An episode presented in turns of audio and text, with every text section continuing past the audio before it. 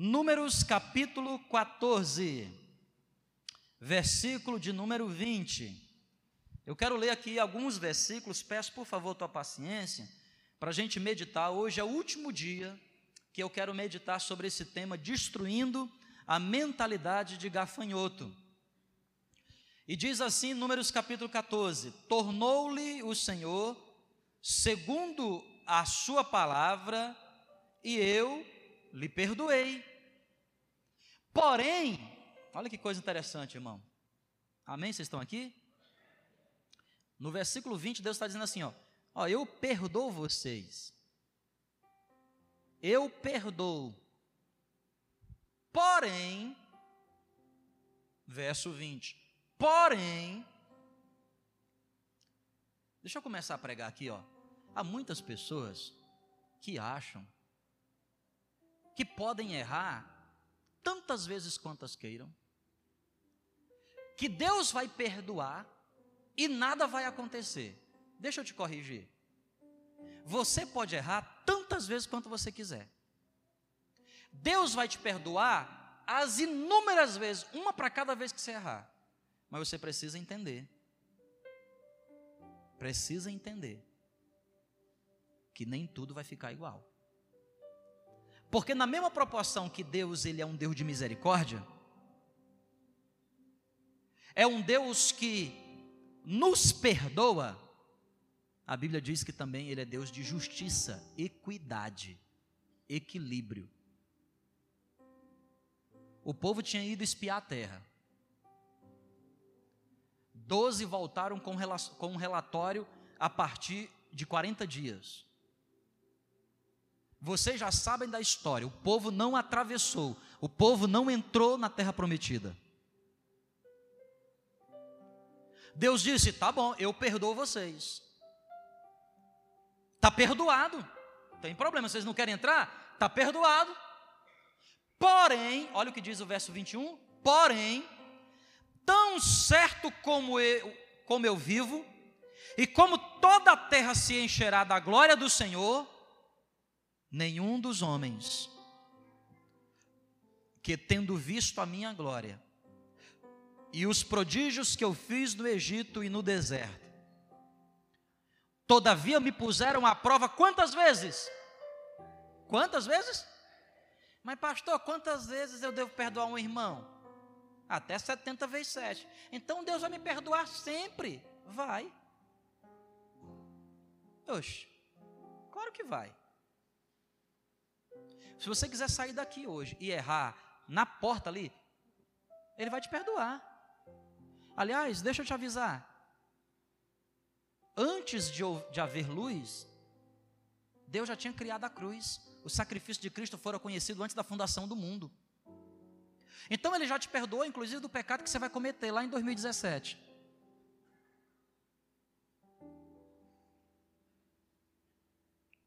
Abril de 2017.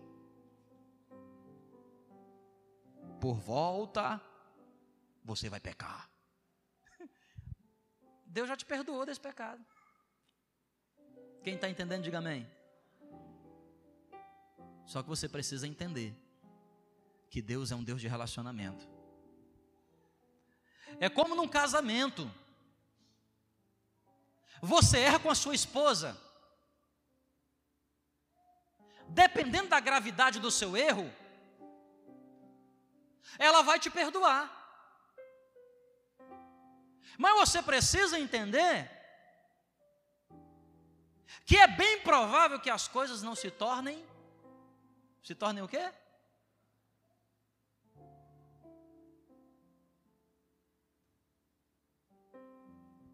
Me puseram uma prova já dez vezes e não obedeceram a minha voz. Nenhum deles verá a terra que com juramento prometi a seus pais nenhum daqueles que desprezaram haverá. Porém, o meu servo Caleb, visto que houve outro espírito e promoveu e perseverou em seguir-me, eu o farei entrar na terra que espiou e a sua descendência possuirá. Verso 25: Os amalequitas, os cananeus habitam no vale. Mudai amanhã de rumo e caminhai para onde, igreja? para o deserto, pelo caminho do Mar Vermelho. Depois disse o Senhor a Moisés e a Arão: Até quando sofrerei com esta má congregação que murmura contra mim? Tenho ouvido as murmurações que os filhos de Israel proferem contra mim. Diz-lhes: Por minha vida, diz o Senhor, que como falaste aos meus ouvidos, assim farei a vós outros. Irmão, é muito forte o que o Deus está falando aqui. Vamos orar. Senhor, nos dê aqui graça. É essa a palavra, é graça, Senhor. Nos dê aqui graça para entendermos tudo que o Senhor quer nos falar nessa noite. É a nossa oração, em nome de Jesus. Amém. Na última quarta-feira, nós estamos falando aqui há uma série de, sei lá, cinco semanas, sobre destruindo a mentalidade de gafanhoto. É essa mentalidade da pequenez que o pecado nos legou. Por causa do pecado, nós nos sentimos, nós somos, temos a visão da pequenez. Exatamente como aqueles espias olharam para os gigantes e disseram: Parece que diante deles nós somos como gafanhotos, pequenos, e de fato, aos olhos deles, nós nos sentimos pequenos, somos também gafanhotos. Então, nós estamos há cinco semanas tentando destruir essa mentalidade,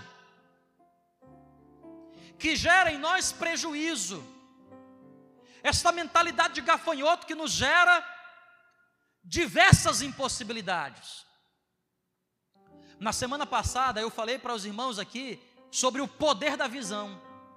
Diga-me o que é que você está vendo, que eu vou dizer onde é que você vai chegar. Porque o nosso destino, o nosso futuro, se será deserto ou se será Canaã, é determinado pelas nossas escolhas.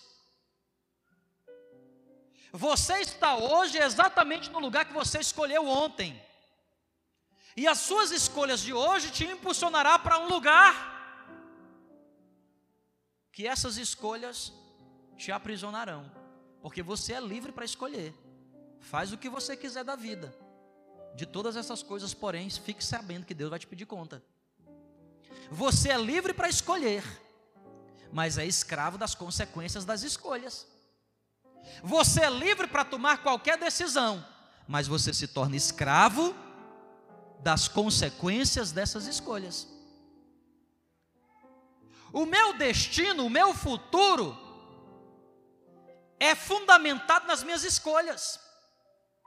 E as minhas escolhas? As minhas escolhas são frequentemente determinadas pelos paradigmas, pelos modelos que eu creio. Esta semana, acho que foi hoje ou foi ontem, eu mandei no grupo da igreja, na lista de transmissão, oito passos que os pais têm que ter cuidado para que o seu filho não cresça e se torne um, um delinquente, né? Se você crê naquilo, você faz. Se você não crê, você não faz. Então, o nosso futuro é determinado pelas nossas escolhas, as nossas escolhas pelos modelos que escolhemos, os paradigmas que escolhemos.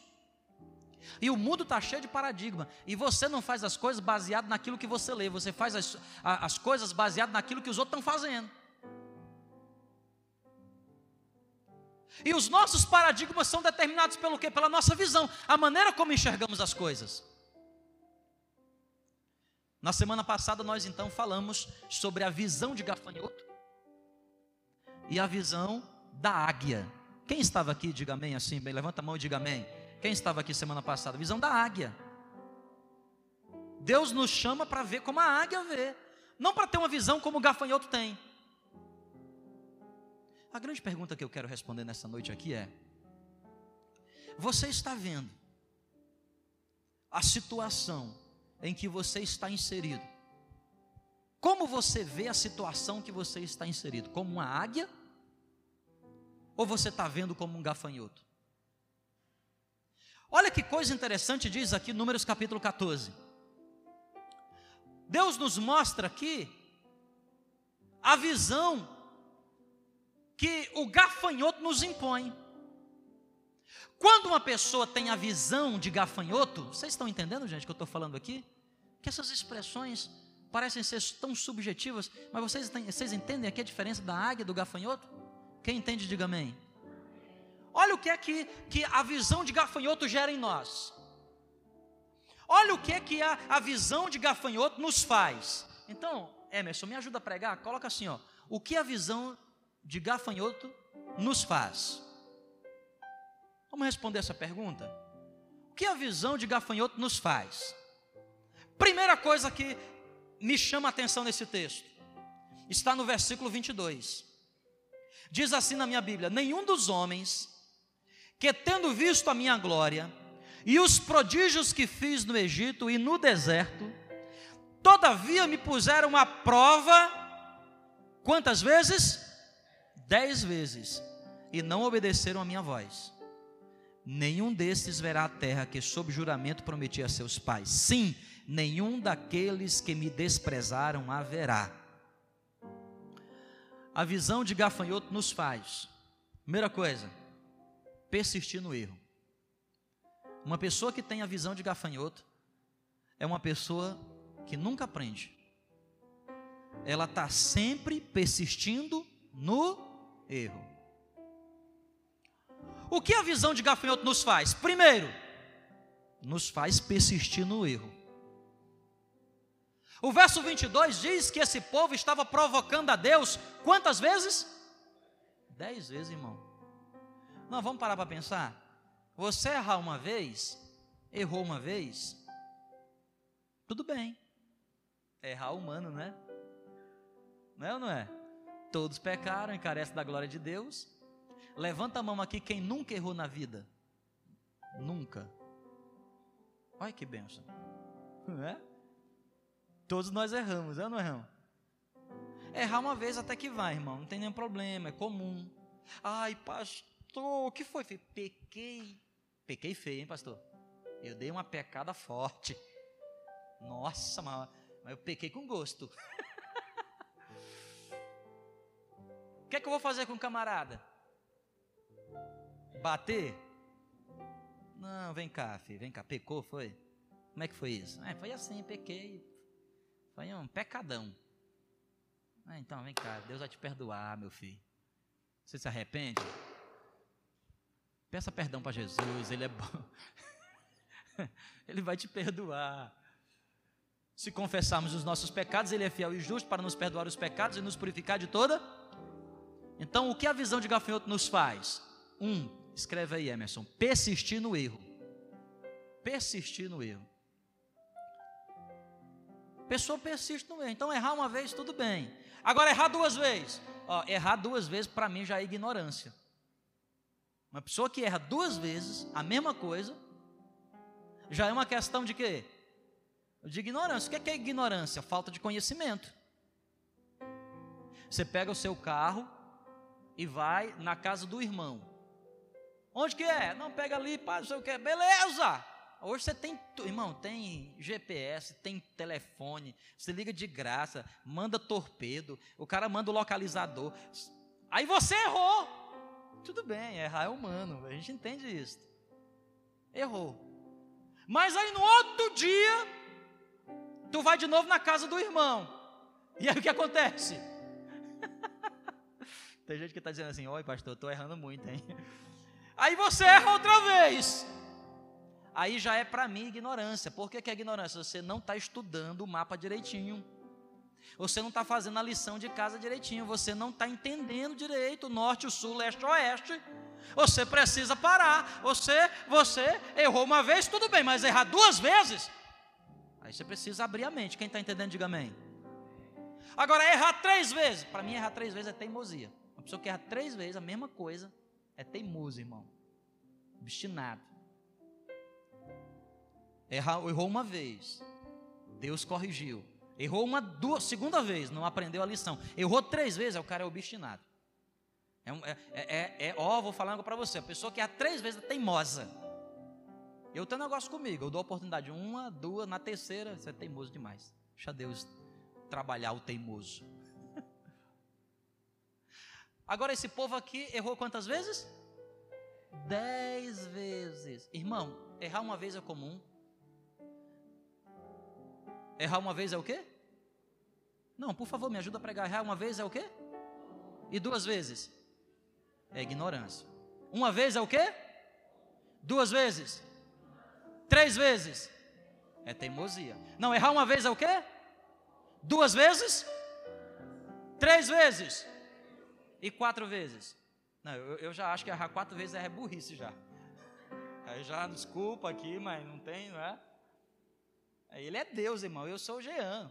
Quatro vezes no mesmo erro. Meu pai do céu. Já te enviei o localizador desse mapa quatro vezes. Tu, quatro dias consegue, tu, não acha o lugar ainda? Aí, meu irmão, aí, peraí. Quando a pessoa ela tem a visão de gafanhoto, ela persiste no erro. Eu garanto para você que tudo aquilo na sua vida que você está persistindo e está dando errado é porque você ainda não tem a visão da águia que Deus quer te dar. Você está errando porque a tua visão é pequena. A pessoa persiste no erro. Uma vez é comum. Uma vez é comum. Errar duas vezes é ignorância. Errar três vezes é teimosia. Errar quatro vezes é burrice e errar dez é gafanhoto, irmão. Vamos falar? Vocês podem me ajudar? Errar uma vez é o quê? Peraí, peraí. Não pode errar, tá? Vou dar a colher de chá então. Comum, ignorância, teimosia, burrice, gafanhoto. Então errar uma vez Errar duas vezes. Errar três vezes. Errar quatro vezes. Aí, pastor, mas tem crente burro? Não. claro que não tem. Principalmente aqui. Aqui não tem. Eu nunca vi ninguém aqui nessa igreja errar quatro vezes. Nunca vi. Errar quatro vezes? Jamais. No máximo três e meia. e errar dez vezes, gente? Deixa de ser gafanhoto, filho. Mas, pastor, Deus vai me perdoar. claro que vai. A Bíblia diz que a misericórdia do Senhor dista do ocidente ao oriente. A Bíblia diz que as misericórdias do Senhor são a causa de não sermos consumidos, elas se renovam cada manhã. Então, hoje de manhã ela renovou. Aí você errou, errou, errou, errou, errou. Não é possível que você errou mais que quatro vezes no dia de hoje. É possível. Aí amanhã ela vai fazer o quê? Se renova. Então você está limpo de novo diante de Deus. Então não tem nenhum problema. O problema não é o que você erra. Hum. O problema é a consequência da insistência sua no erro. Porque o Senhor disse assim: ó, vocês erraram dez vezes, está perdoado. Porém, eu estou mudando a trajetória de vocês. Vocês foram tirados do Egito para ir para uma terra boa, uma terra que mana leite e mel, é para usufruir do melhor, mas por causa da insistência do vosso eu, causada pela visão de gafanhoto, vocês deem meia volta agora e voltem rumo ao mar vermelho. Não é assim que a Bíblia está dizendo? Gente, por favor, psiu, escuta. É exatamente por isso. É exatamente por isso que muitas coisas na nossa vida não estão indo bem.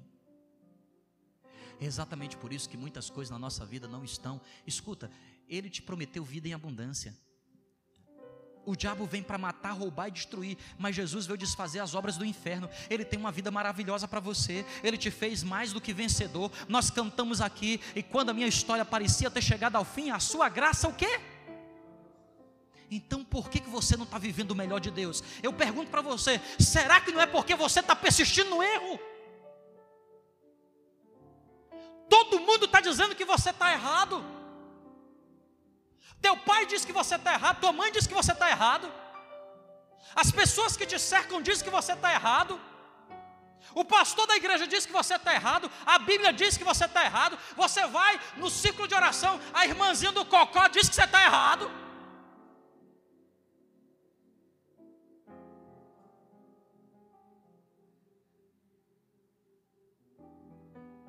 Vai no centro espírita, é capaz do capeta dizer que você está errado.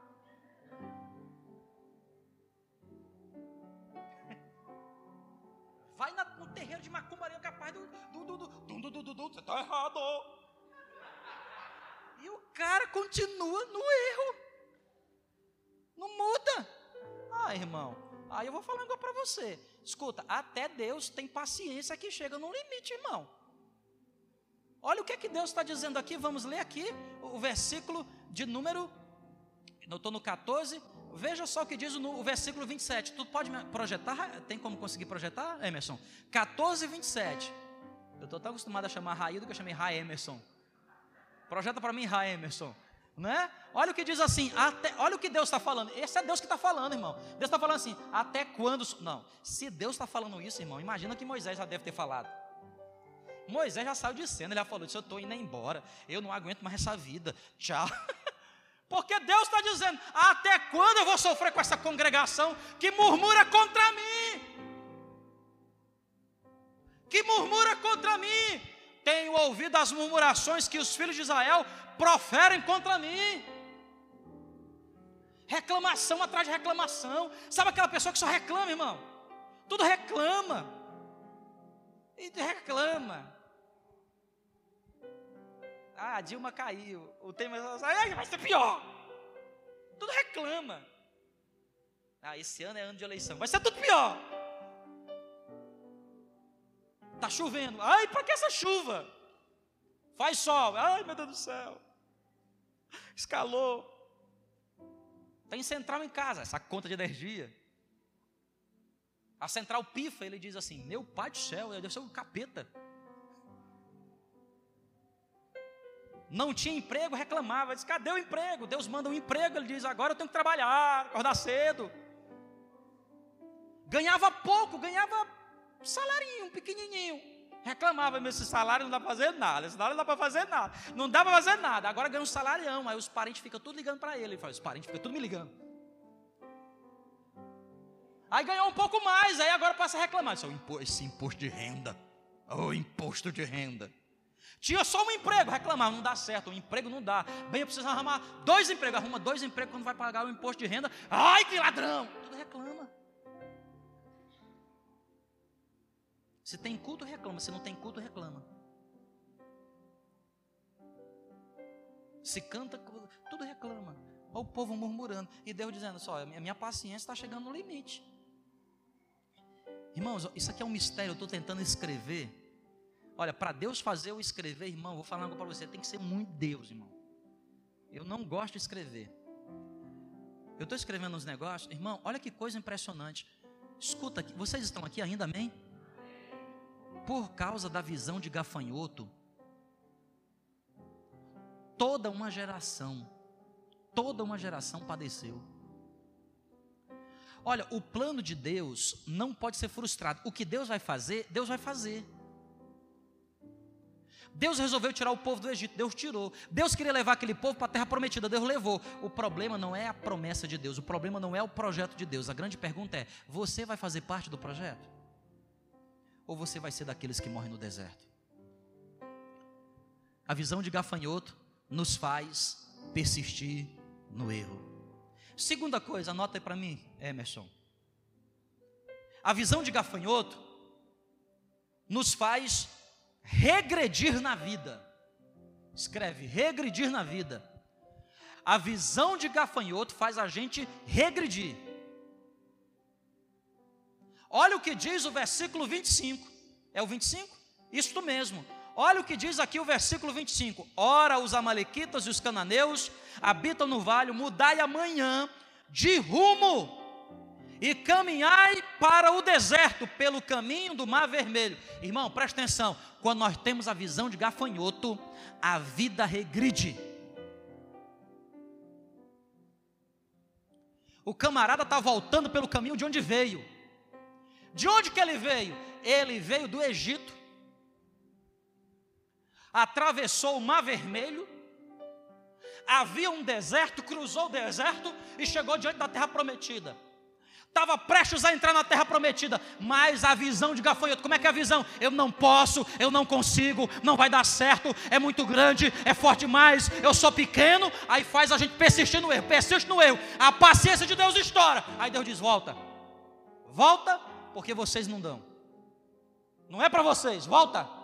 O povo teve que voltar. Voltar para onde, irmão? Se é para avançar. A Bíblia diz que nós somos daqueles que avançamos, nós não somos daqueles que regredimos. Mas agora o povo está regredindo. E regredindo para onde? Para onde? Deserto. Escuta. E se regredisse um pouco mais, atravessava de novo o mar, o quê? E se regredisse um pouco mais, atravessava onde? Voltava para onde? Olha o mistério, irmão. Quantas pessoas não estão voltando para o Egito? Quantas pessoas estão aqui nessa noite, nesse exato momento? Deus tirou do Egito. O que é que é o Egito? O Egito é o mundo. Deus te tirou do mundo. Egito é, é, é, uma, é uma figura do mundo. Ramsés, o faraó, é uma figura do diabo. Deus te tirou do domínio de Satanás porque você era escravo do pecado. Agora você se converteu, você passou no mar vermelho. O mar vermelho representa o batismo, o sangue de Cristo. Você se submeteu a Cristo, você foi batizado em Cristo. Agora você está em rumo à terra prometida. Então Deus restaurou teu casamento, Deus restaurou a tua família, Deus restaurou a tua saúde, Deus restaurou as tuas finanças, Deus restaurou o teu ser, Deus restaurou a tua casa, mas a visão de gafanhoto pode te fazer regredir. É muito sério isso. Pode fazer você retroceder. O que significa isso, pastor? Você pode voltar a ter a sua vida que você tinha antes, meu irmão. Não, com toda sinceridade, quem gostaria de ter a vida de Egito, de escravo que tinha antes? Deus me livre de voltar para o Bom Jardim, irmão. Eu só volto para o Bom Jardim sob desígnio de Deus. Deus falando assim: é aqui que eu quero você, e eu ainda vou dar um jeito de entrar na barriga do peixe. Só vou para o Bom Jardim para visitar a mamãe. Eu quero que a mamãe saia de lá, mas a mamãe não quer sair. Não adianta eu tirar a mamãe do bom jardim se o bom jardim ainda está dentro dela. Então fica aí, bom jardim. Eu não quero. Eu não quero voltar pelos caminhos por onde. Eu não quero. Eu não quero. Eu amo São Carlos. Eu amo aquela igreja. Eu amo o pastor, mas eu não quero voltar. Eu não quero. A não ser por desígnio de Deus. Deus tem um. De... Mas não quero. Eu quero é avançar. Daqui para frente. E o que Deus tem? Eu sei que eu vou. Agora presta atenção. Se eu não mudar a visão de gafanhoto, eu posso regredir. E o que significa regredir, irmão? Voltar para o deserto. Sabe o que significa voltar para o deserto? Viver em círculos. O povo ficou 40 anos vivendo em círculo. Deus diz: exatamente o número de dias que vocês ficaram na terra prometida é o número de dias que vocês vão ficar no deserto. O povo ficou em círculo, dando volta 40 anos. Sabe o que significa 40 anos? Quem está aqui, diga amém. Está muito frio? É? Vocês estão com frio? Não, né? O que significa 40 anos no deserto? Presta atenção aqui, irmãos. Ó. Sabe quando a vida estaciona? Tem gente que já estacionou. Tem gente que a visão de gafanhoto não mudou.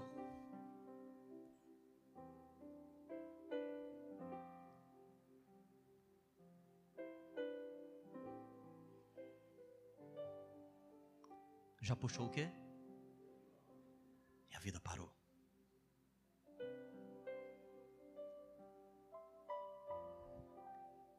Carrinho que foi feito para andar. O pneu até já murchou. Você já viu o que acontece com um carro quando ele fica parado muito tempo? Pneu o quê? E ele pode murchar a ponto de o ar encostar no chão. O que, que acontece quando você faz uma viagem longa e você volta com o carro, põe o carro para. Às vezes a bateria até. Acontece o que com a bateria? Descarrega. O povo voltou para o Egito. Quem sabe o povo disse, pudesse dizer assim: Mas olha, nós estamos bem daqui, nós estamos, nós no deserto. Deserto, ora, deserto. Tem maná.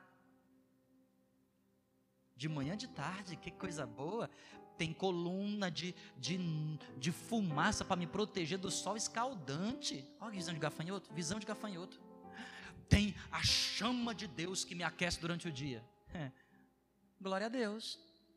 Mas Deus tem para a tua vida são as cidades edificadas, com poços profundos, vinhas sobremodo maiores, e Deus tem uma bênção para você viver, a qual você não plantou, cidade para você morar que você não construiu, poço para beber de água que você não, poço que você não cavou, plantas e vinhas para você comer daquilo que você não plantou. Deus tem o melhor para você e você está contente no deserto. Ah, no Egito eu não estou. Sabe aquele crente Onde é que você está? Eu não estou no Egito, não. Do mundo eu não sou, mas também de Canaã eu não sou. Onde é que eu estou? Desertinho. Ai, que gostoso esse deserto. Aí como é que é a conversa desse crente? Viu? Esse ano nem foi tão difícil, né? Aí como é que é a conversa desse tipo de crente? Ele diz assim, né? Olha, nem foi tão complicado assim, né? A prova esse ano. E aí, como é que você está? Olha, eu estou na prova, mas eu estou dando, vai passando pela prova, dando glória a Deus, glória a Deus. E Deus tem o que para ele? Deus tem Jericó. Deus tem para ele o que? Hebron. O que é que Deus tem para ele? Vinhas maravilhosas. Aí ele, aí ele lá no deserto ele diz assim, ó, é, eu não tô lá na, eu não tô na vinha, mas também não tô no Egito. Ó, você viu, irmão? Esse irmão, hein? No Egito puro, olha, maionete de Satanás. E ele está onde? Vou passando pela prova dando glória a Deus. Glória a Deus. Deus tem o melhor para você. Você entende o que a visão de gafanhoto faz com a gente? É quando o nosso casamento, o nosso casamento. E aí você é feliz? Você diz, é, feliz, feliz eu não sou. Mas como é que é você infeliz? Mas infeliz também eu não sou. Não sou infeliz. Infeliz é aquele irmão. Você sabia? Eita, a mulher dele bate nele, ele bate nela. Entendeu? Aí ele, ele foi com aquele. Aí, ó, aí, ó. Esse é quem é infeliz. Eu não sou infeliz. Mas você é feliz? É, feliz não sou, mas, mas o importante é que eu sou fiel. Gafanhoto! Deus tem para você um casamento maravilhoso. Você já leu Cantares, um casamento cheio de paixão, irmão. E às vezes você vivendo no deserto, aí você olha aquele casal que às vezes é até ímpio, até ímpio, apaixonado, que na mesma repartição, da mesma escola, e você lá dentro do coração você fala assim: eu, eu acho que é tudo fachada. Deus tem um casamento maravilhoso de Canaã. É aquele crente que olha para a vida financeira dele, e é que aquele olha para a vida financeira. Deus tem o melhor para ele, o sobrenatural. Aí ele diz assim: ó, mas eu estou pagando as continhas. Esse mês eu só usei 10 dias o cheque especial. Ó, na verdade, eu não tenho tantos empréstimos assim, porque esse ímpio aqui tem seis empréstimos. Eu só tenho três.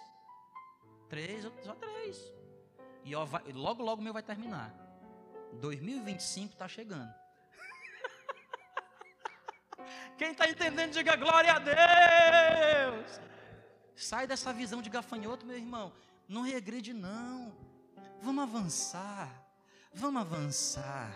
Vamos para as coisas melhores que o Senhor tem para a nossa vida. Vamos avançar, porque Ele tem a visão de, água pra, de águia para você. Para finalizar aqui nessa noite. A visão de gafanhoto nos faz, primeiro, persistir no erro, diga comigo. Segundo. Terceiro, anota para mim, Emerson, por favor. Esse é forte. É muito forte. Amém ou não amém? É muito forte. Quando eu tenho uma visão de gafanhoto, esta visão nos faz viver, escreve assim, ó, viver debaixo de auto-maldição. Deixa eu explicar o que é isto. Auto, tracinho, maldição. Viver debaixo de auto-maldição. O que é que é auto? Automóvel. O que é que é? O que é que quando eu falo assim auto? Estou falando de quem? De mim mesmo. Então quem é que está me amaldiçoando? Quem? Eu. Eu acordo de manhã e diz assim: Maldito eu sou. Ao entrar e maldito eu sou a sair. É que eu sou, maldito.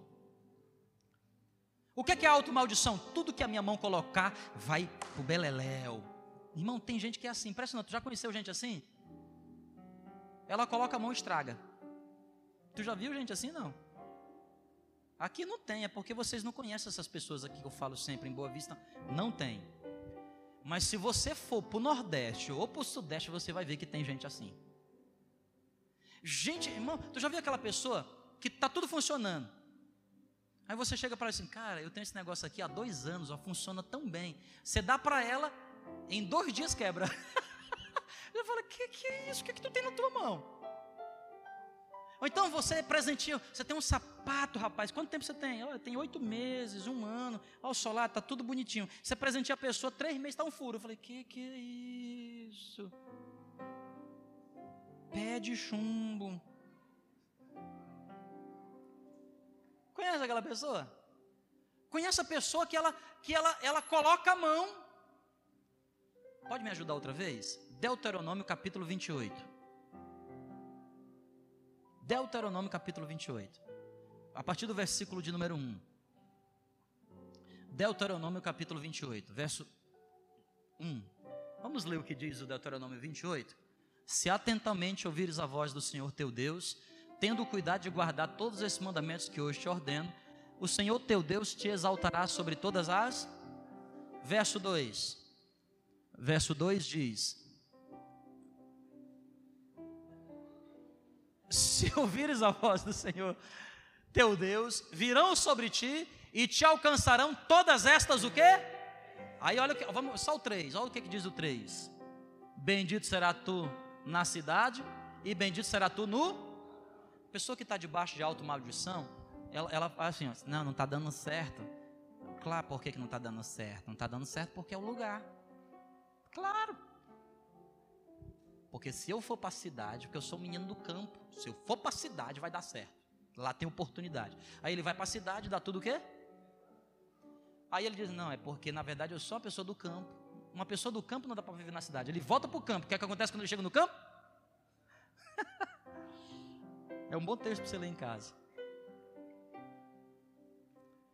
Me ajuda? Números 14, verso 28. Números capítulo 14, verso 28.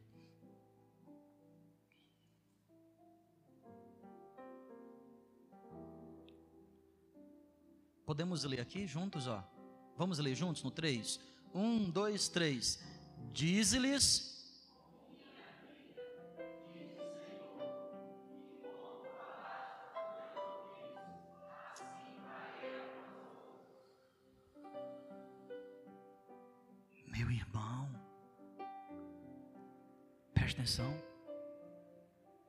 Como falaste aos meus ouvidos, eu, o Senhor, farei com.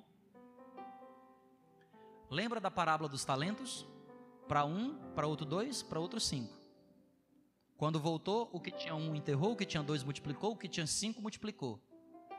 Aí o Senhor pergunta para aquele que tinha um e ele diz o seguinte: ó, porque tu és severo, homem severo que, que colhes onde não semeaste, que ju, tu és um homem severo. Qual é a resposta de Deus? Eu vou te julgar exatamente pela palavra que você proferiu. Igreja, quem está aqui, diga glória a Deus. Cuidado. Escuta, cuidado com o que você fala, mas cuidado com o que você pensa. Porque falar é pensar alto. Quem fala é que já pensa alto. Porque a Bíblia diz que a boca fala do que está cheio o coração. Se falou porque o coração já pensou faz tempo. E olha o que a Bíblia está dizendo.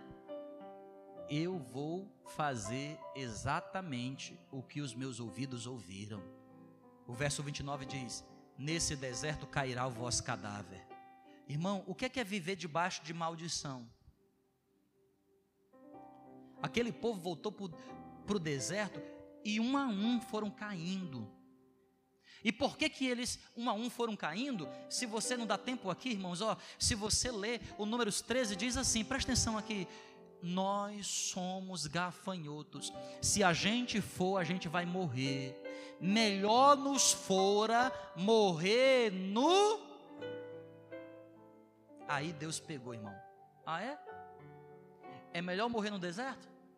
Então vocês não vão entrar na terra prometida. Vão morrer no. Se você ler Êxodo, lá em Êxodo o povo já está murmurando. Antes de atravessar o Mar Vermelho, o povo diz assim: Por que Moisés tu nos trouxeste para cá? Será que era para morrer nesse deserto? Porventura não há cemitério, não há sepulcros no Egito? O que Deus fez? Esse povo padeceu no deserto. Vocês estão entendendo, igreja, aqui o mistério disso? Quando o povo reclamou porque só tinha maná, ah, que saudade da cebola do Egito. Cebola e melão. Tu já comeu cebola e melão? Irmão, o camarada que ele tem visão de gafanhoto, ele, ele, ele tem uma culinária. Cebola com melão. Hum? Hein? Não, cebola é bom, mas prata, melão também é bom, suquinho. Mas cebola com melão? Ai, que saudade da cebola com melão do Egito. Quando você vê alguém assim, fala assim, isso aqui é gafanhoto, gafanhoto dos bons.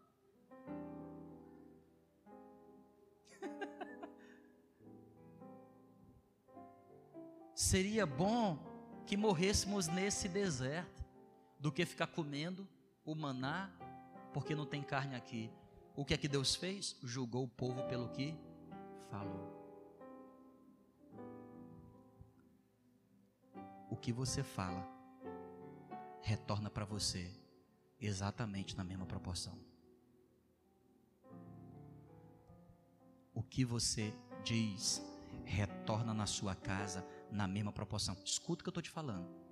Pode passar um dia, uma semana, um mês, um ano, mas retorna para você na mesma proporção, porque Deus não deixa barato. É viver de alto, debaixo de alta maldição. Cuidado com a sua língua, meu irmão.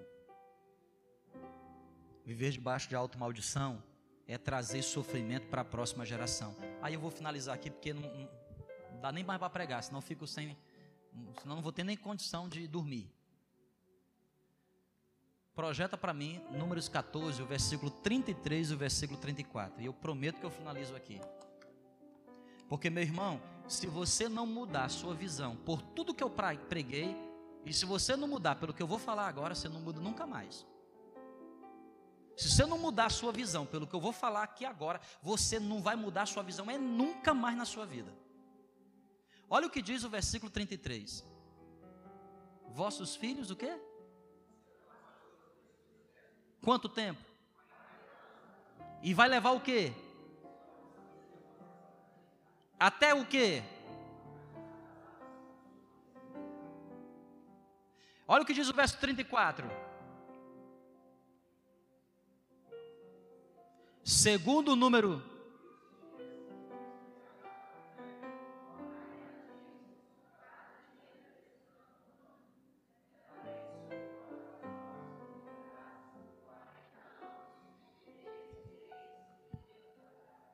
Volta para o 33 de novo.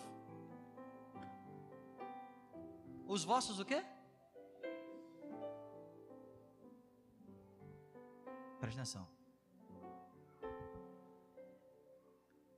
Ou você muda a sua visão de gafanhoto por você, ou mude a sua visão pela próxima geração.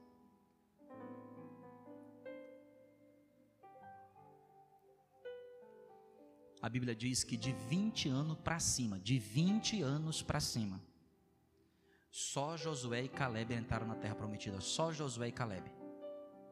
De 20 anos para cima, todo mundo morreu naquele deserto em 40 anos. Agora, sabe o que é pior? Quem está aqui, diga amém. Quando você vai para o deserto, você não vai só, sua família vai junto. Quando você vai para o deserto, você não vai só, sua família vai junto. Deus poderia ter mandado quem tinha de 20 anos para baixo, todo mundo ir para a terra prometida, mas todo mundo teve que ficar no deserto. Quer mais? Se você não muda a sua visão, não é só você que vai para o deserto. Escuta.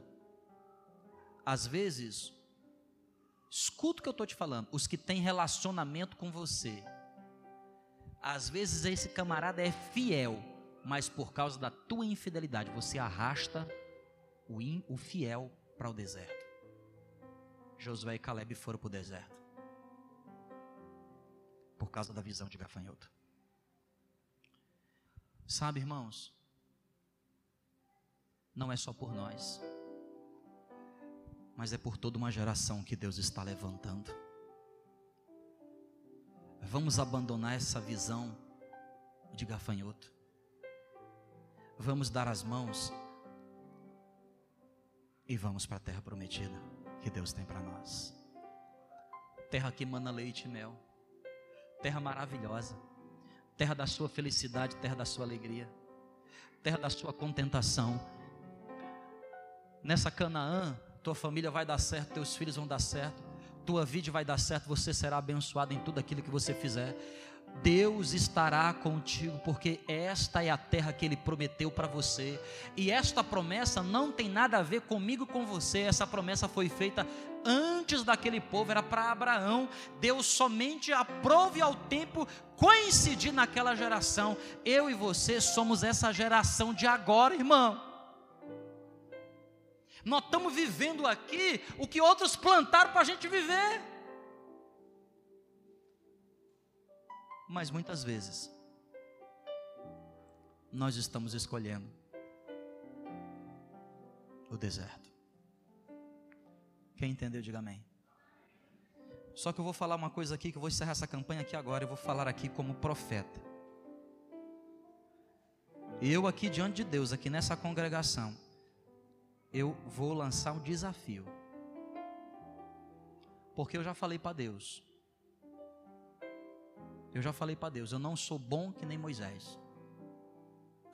Eu estou longe de Caleb, eu estou longe de Josué. Irmãos, ou nós vamos para a terra prometida, ou nós não poderemos andar juntos mais. Se eu sou homem de Deus aqui nesse lugar, as coisas nesse lugar aqui vão mudar. Se eu sou homem de Deus aqui, se Deus me trouxe para cá, irmão, as coisas vão ter que mudar. Porque nós precisamos entender que o que Deus quer fazer vai além da gente. Envolve a nossa prole, envolve o nosso filho.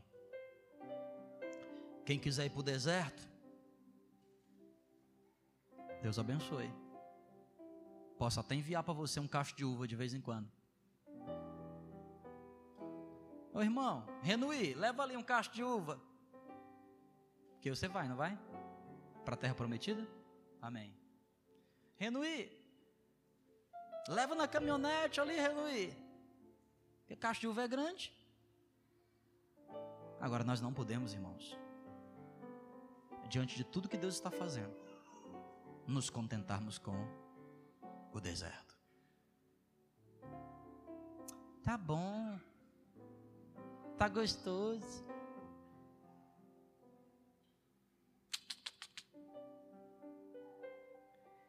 Isto aqui que estamos vivendo não é nada comparado ao que Deus quer fazer.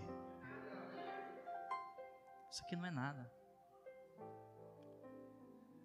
Porque Ele tem coisas maiores. Há lugares a serem alcançados. Há lugares a serem alcançados. E Deus nos escolheu. Então, irmão, vai ter que haver uma sintonia. Vocês entendem? Vai ter que haver uma sintonia. Ou nós andamos na mesma frequência, ou infelizmente, nós vamos ter que nos contentar com outras decisões de Deus. Qual é a sua visão? de gafanhoto que te faz persistir no erro? De gafanhoto que te faz regredir na vida? De gafanhoto que te coloca debaixo da maldição que você mesmo proferiu? Mas nessa noite, nós estamos aqui juntos para decretar, desfazer toda obra do mal. Vamos ficar de pé? Em nome de Jesus.